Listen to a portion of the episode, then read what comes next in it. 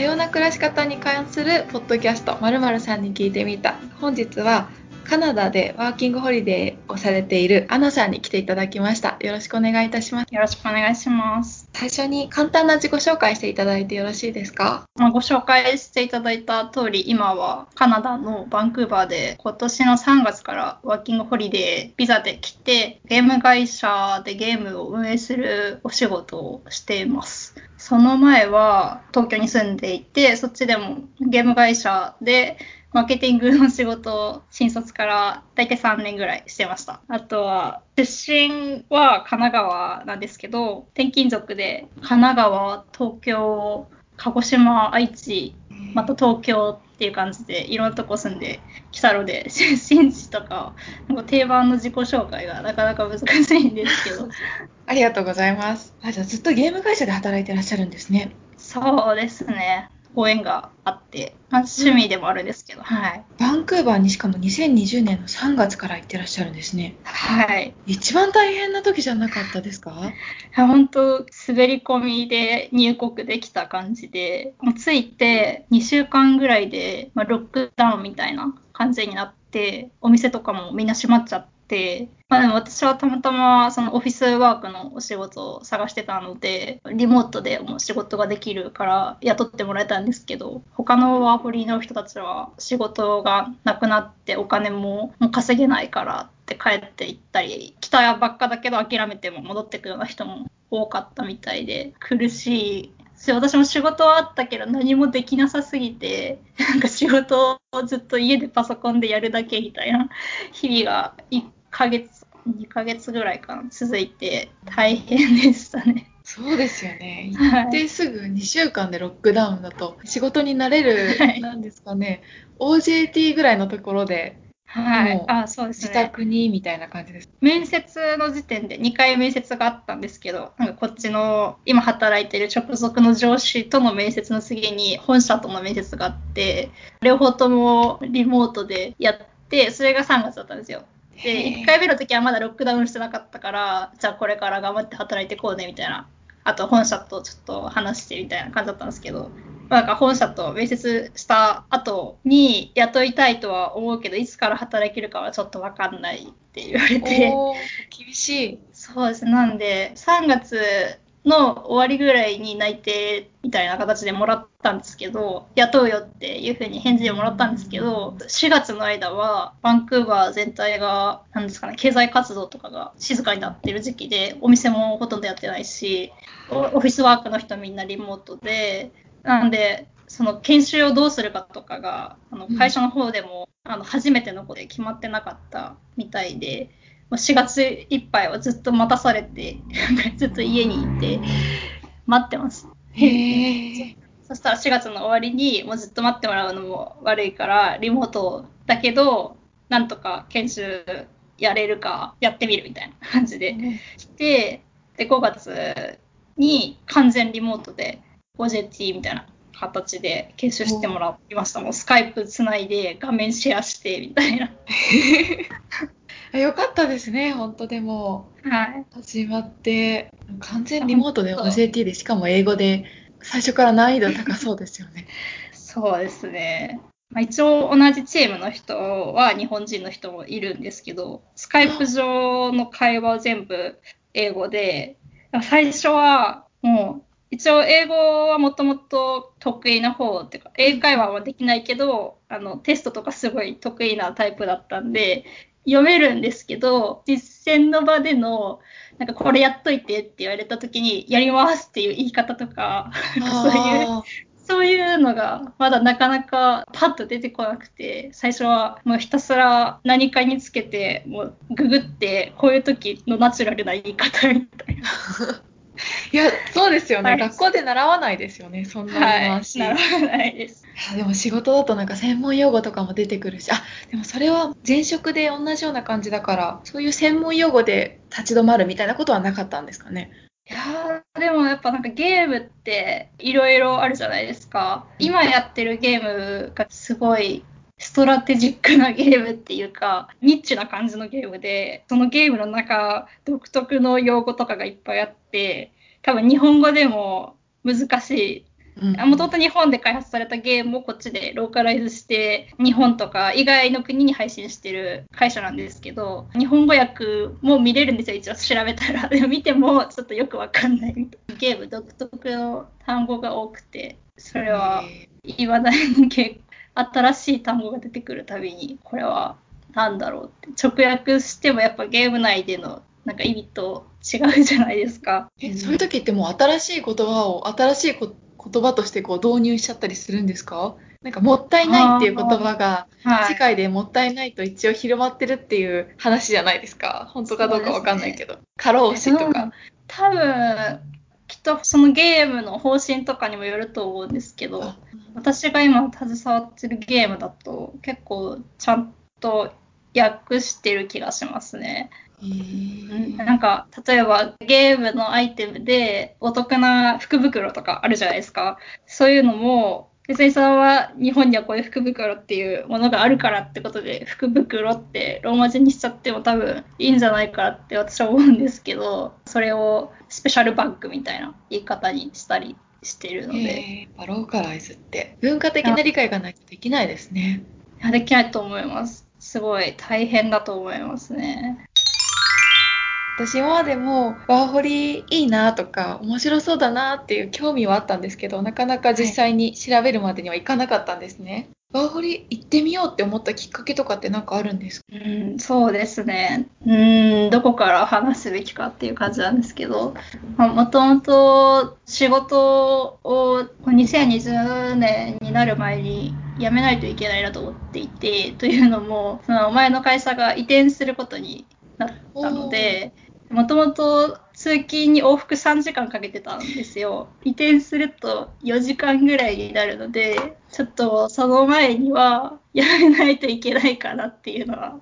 思っていて、ね、はい。なんで最初、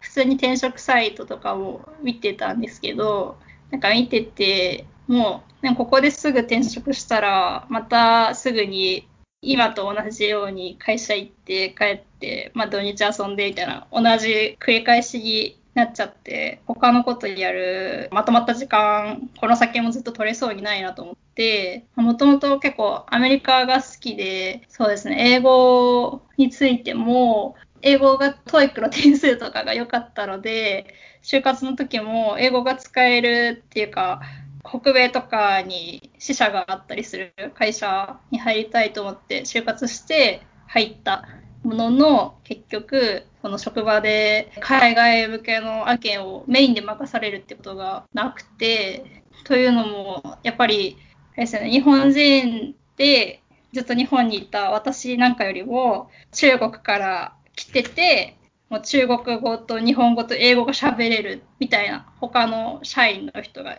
ゴロゴロいたんですよ、会社に。そういう人たち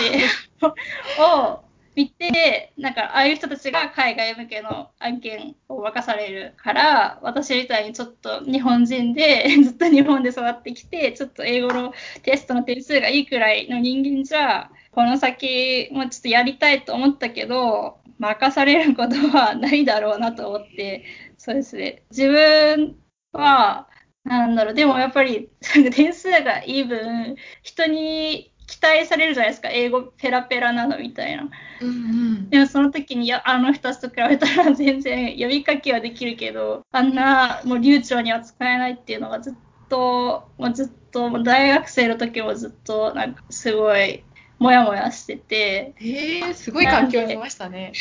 そうです。ちょっと脱線しちゃうんですけど、大学の時なんか、すごい落ち込んだことがあって、大学の英語の授業を取ったんですよ。挑戦してみようと思って、レベルの高い授業に挑戦してみようと思って、TOEIC の点数が820点以上の人しか取れないって書いてあるアメリカ人の先生の授業に登録して、初日にクラスルームに行ったら、まだ私一人しか来てなくて、そこに先生が入ってきて、なんか英語で挨拶してきた次の言葉が、どこで英語勉強したのって言われて、そこで日本でずっと授業を受けてただけだからどこでってどういう意味だろうと思ってすごい困惑しちゃって困惑してたらこの授業は中国とか海外から来てる英語がペラペラの子たちが英語を喋るためにやる授業なんだよみたいな君みたいな子はたまに来ちゃうけどあんまりこの授業向いてないから帰った方がいいよみたいなことすごいなんかズバズバって言われて。厳しすぎないですか？本当それがすごいショックでいや、傷つきますよ。私、人ごとながら今傷つきましたもん。聞いてて。なんかそれもあったし、会社に入ってからも、あの、海外大学を出た先輩がいたんですよ。その先輩すごい英語が、まあ、もちろんペラペラで、で、その先輩に、なんか飲み会の時に、英語を使えるって聞いたけど、 TOEIC 何点なの？って聞かれて、さっきの点数答えたら、ふーん、9大点だね、みたいな言われて。えー結局、実際喋れるかどうかだからね、みたいな。じゃあなんで聞くんって思うけどって。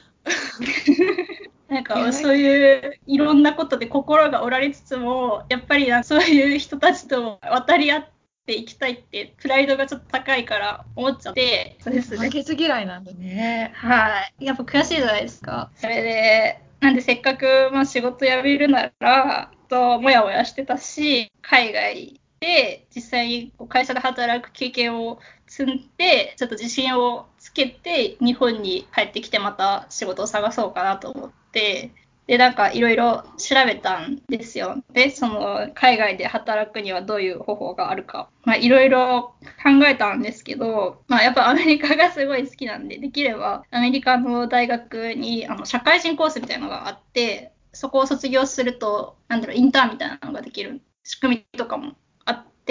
それが一番いいなって思ったんですけど、それはすごい、もう年で400万とかかかるみたいで、でね、それは高すぎるなと思って、なんで妥協して、ワーキングホリデービザなら、初期費用が航空券代とちょっとビザ取る数万円で済むので、アメリカの隣だし、文化も似てるかなと思って、カナダならワーホリが使えるからと思って、そうですね、ワーホリビザでここに来ることにしましたね。本当に全然違います。イメージ的にワーク学校で通いながら働くっていう人もいたり、働くのメインばっかりの人ともいるんですか、はい、イメージはどっちもやってるのかなって思ってたんです人によるんじゃないですかね。でも今年残ってる人って多分そんなにいないと思うし、学校もやってなかったりするんで、私の周りの人たちの例があの例年と同じかは分かんないですけど、結構みんな語学学校は最初の1、2ヶ月とか行ってるみたいですね。行った後にあのバイトを探してるイメージはありますね。でも本当、私みたいにお金使いたくない人とかは、もう来てすぐ仕事探して働いて掛け持ちしてる人とかもいますね。語学学校に行くっていうイメージが強かったのではい、なんかビザと航空券と語学学校の費用も先に入れなきゃいけないのかなとか思ってたけど、うん、そんなことないんですね。そんなことはないですね。うん、必ずしも行く必要はないと思います。でから仕事を探すっていうのは一般的なんですか？事前に調べてとかっていうのもできるんですか？できるとは思います。私も一応来る前に3月に渡航だったので、2月の間に求人サイトとかを見て、応募できそうな仕事、こういうのがあるんだなっていうのは目星つけてきたので、来たんですけど、多分なんか、そもそもワーホリービザは一応名目上ホリデー用のビザなので、最初からここで働くっていうのを決めてくるっていうのは基本的にはダメみたいです。でも私は一応事前に調べて、履歴書だけは送って、じゃあカナダに来たら面接するからっていうふうに言ってもらって、こっちに来たっていうのはしましたけど、多分内定をその来る前にもらうっていうのは基本的にはダメなんじゃないですかね。まあ、確かに実際に来れるかどうかも分かんないですもんね。はい。実際に行ってみてどうでしたか？うん、そうですね。今年は特殊なので、うん、例年と違うかもしれないですけど、私は、なんだろう、カナダってアメリカの隣だから、同じような感じなのかなと思ってたら、全然人も雰囲気も、なんか街の感じも違くて、ちょっとびっくりしましたね。えー、違うんですね。全然違いますね。バンクーバーが得意なのかもしれないですけど、すごいアジア人が多くて、場所によっては、もう中国語しか聞こえないエリアとかもあるんですよね。で、メニューとかも中国語と英語が併記されてる感じだったりして、留学生も多いと思いますけど、こっちに移民で来てる人も多いです。でも移民って言っても多分何世代も住んでるっていうよりは、なんかお父さんお母さんが移民してきて、今子供が私と同じくらいとかの人と結構知り合うので、そうですね。じゃあ向こう行って家族呼んでみたいな、子供呼んでとか。なんですかね、うん。多分カナダが結構移民を受け入れる国なんで、うん、住みやすいから来るんじゃないですか、ね。確かにその住みやすいっていうイメージはあります。よくわかんないけど、カナダは住みやすいってみんな言ってるような気がしちゃうというか。確かに、そうですね。私も住みやすいです。いやでも何を重視するかだと思います。私は結構都会が好きなので、バンクーバーだとちょっと退屈で。バンクーバー大きい都市ですよね。はい、大きい都市だとは思うんですけど、そうですね、なんかこっち来る前に、バンクーバーってどんなもんだろうって調べたら、なんか日本でいう名古屋とかくらいの都市っていうのを見て、うん、あ、それなら住めそうと思って来たんですけど、うん、名古屋の方が全然大都会だと思います。へえー、そうなんだ。はい。なんですかね、買い物する場所とかが少なく感じてしまって、うん、うん、そうですね。今特にコロナでコンサートとかもないからかもしれないですけど、こうアウトドア以外にやることがあんまりなくて、おはい。自然が豊かっていうのが伝わってきました。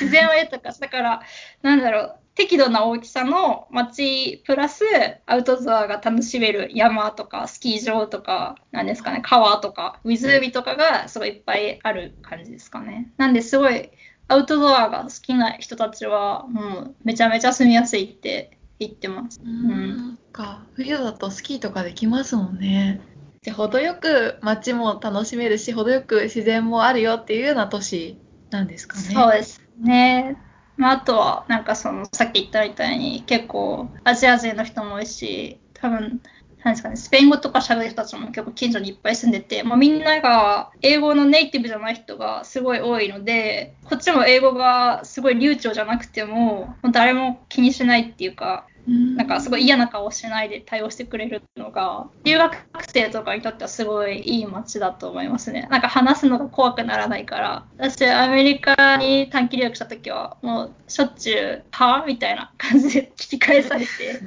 怖くて、もうスーパーとか行きたくないなって思ってたんですけど。スーパーのレベルで行きたくなくなるとちょっと大変ですよね。結構向こうだと英語がペラペラ喋れるのが当たり前なんで、こっちがちょっと、なんですかね、なまってて、ちょっとたどたどしい感じで喋っていると、この人英語喋れないな、みたいな感じですごいドワーって対応されるのとか、ことが結構、ぼちぼち、カナダと比べたら結構あって、それで結構心が折りかけたの、それと比べたら、うん、バンクーバー、なんか自分、ななんですかね、気持ちがすごい楽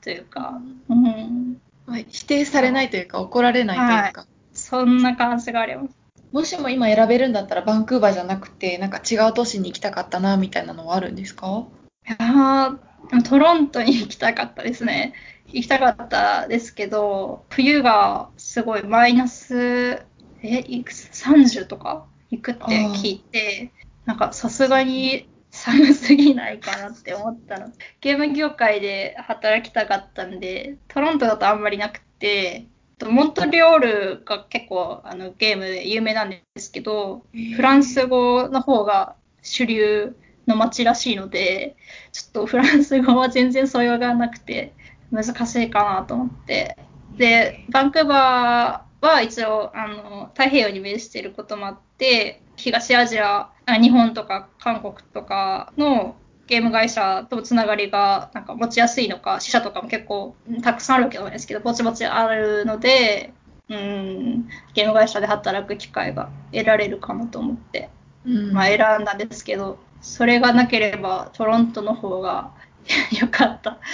かもしれないですね。はい。そういう風な違いがあるんですね。やっぱり年選びって言ってみないと分かんないですもん。うん、本当それはそうです。ね、感じました。